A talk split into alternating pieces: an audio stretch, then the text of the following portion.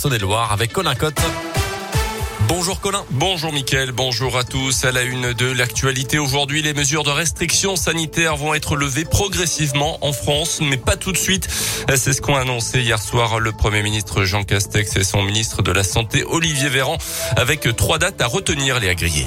Oui, d'abord lundi prochain, le 24 janvier, ce sera l'entrée en vigueur du pass vaccinal pour les plus de 16 ans, sous réserve du feu vert donné par le Conseil constitutionnel. Il doit se prononcer dans la journée. À partir de lundi aussi, la dose de rappel sera étendue aux adolescents de 12-17 ans sans que cela soit obligatoire. Et date à retenir le 2 février avec la suppression des jauges dans les établissements recevant du public. Le télétravail ne sera plus obligatoire mais seulement recommandé. Ce sera aussi la fin de l'obligation du port du masque en extérieur. Enfin, retour à une vie presque normale pour les vaccinés tout au moins le 16 février avec la réouverture des discothèques, reprise de la consommation debout dans les bars, reprise des concerts debout. La consommation sera à nouveau possible dans les stades, les cinémas ou encore les transports. Merci Léa et bonne nouvelle pour les parents d'élèves et les enfants. Le protocole sanitaire pourrait également être allégé dans les établissements scolaires au retour des vacances de février.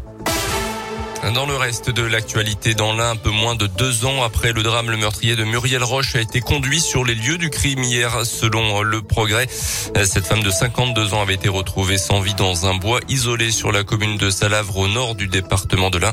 Elle avait été frappée avec un bâton à de multiples reprises au crâne, au visage et sur le thorax avant d'être poignardée au cou avec un couteau. Son cadavre avait été déplacé, dissimulé sous des branchages. Son meurtrier présumé, un habitant du village voisin de Villemotier, avait été interpellé quelques mois plus tard le procès aux assises pourrait se tenir l'an prochain. Les abandons d'animaux en hausse dans la région, c'est le constat fait par la SPA qui vient de dévoiler son bilan pour l'année 2021. En Auvergne-Rhône-Alpes, 3970 animaux ont été pris en charge par les quatre refuges de l'association. C'est 16% de plus par rapport à 2020. Quant au nombre de NAC abandonnés, les nouveaux animaux de compagnie type reptiles et rongeurs, il a été multiplié par deux. Explication de Christophe Dumont-Richet, le responsable du refuge de Lyon-Marraine. Vraiment beaucoup et encore une fois, on pense vraiment que c'est des animaux qui ont été victimes de leur succès pendant les confinements, en fait, où on a pris des animaux un peu euh, faciles qu'on pouvait laisser en cage ou autre, sans forcément se rendre compte que ça représente aussi du temps, de l'investissement. Et quand on les laisse et qu'on les délaisse, c'est des animaux, malheureusement, après, ça peut vite devenir problématique parce que bah, il faut nettoyer les cages tout le temps, ça sent mauvais quand c'est pas fait et l'animal, s'il vit pas dans les bonnes conditions, il développe aussi des maladies. Ça touche beaucoup les lapins, les cochons d'Inde et les hamsters de manière euh, privilégiée. Après, on a aussi noté une augmentation au niveau des, rats et des souris et quelques oiseaux aussi qu'on a dû prendre en charge en plus euh, durant l'année 2021. Concernant les nouveaux animaux de compagnie, la SPA milite pour que la récente loi interdisant la vente en animalerie de chiens et de chats dès 2024 soit étendue à ces animaux. Les sports avec d'abord du basket et deux joueurs de la Gelbourg sélectionnés avec les Bleus de Vincent Collet pour la fenêtre internationale du mois prochain. Il s'agit du capitaine Axel Julien et d'Hugo Benitez. Un beau cadeau d'anniversaire pour lui puisqu'il a fêté hier ses 21 ans.